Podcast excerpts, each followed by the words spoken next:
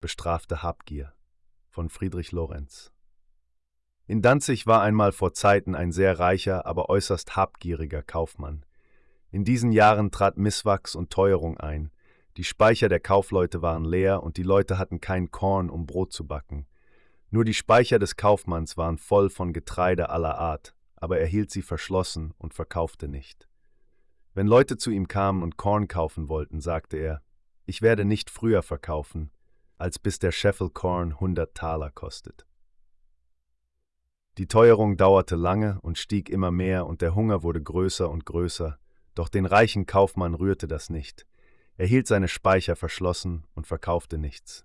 Ein alter Mann sagte zu ihm, Haben Sie nicht aus Gottes Wort gehört, dass Josef in Ägypten in den sieben fetten Jahren das Korn aufkaufte und es dann in den sieben trockenen Jahren wieder verkaufte?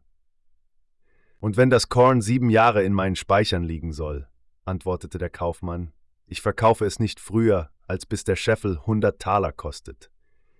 Die Teuerung dauerte sieben Jahre. Am ersten Tage des achten Jahres las der Kaufmann in der Zeitung, dass das Korn hundert Taler den Scheffel kostete. Da schickte er seine Knechte auf die Speicher, dass sie die Luken öffneten und das Korn umschütteten, denn nun wollte er es verkaufen.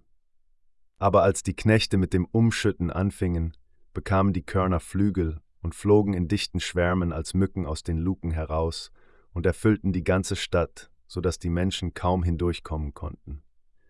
Als der Kaufmann dann auf die Speicher kam, um nach seinem Korn zu sehen, waren sie leer und kein Korn mehr da. Da war er ein armer Mann, und es dauerte nicht lange, so musste er Bankerott machen. Das war die Strafe dafür, dass er so hartherzig war und nicht genug bekommen konnte.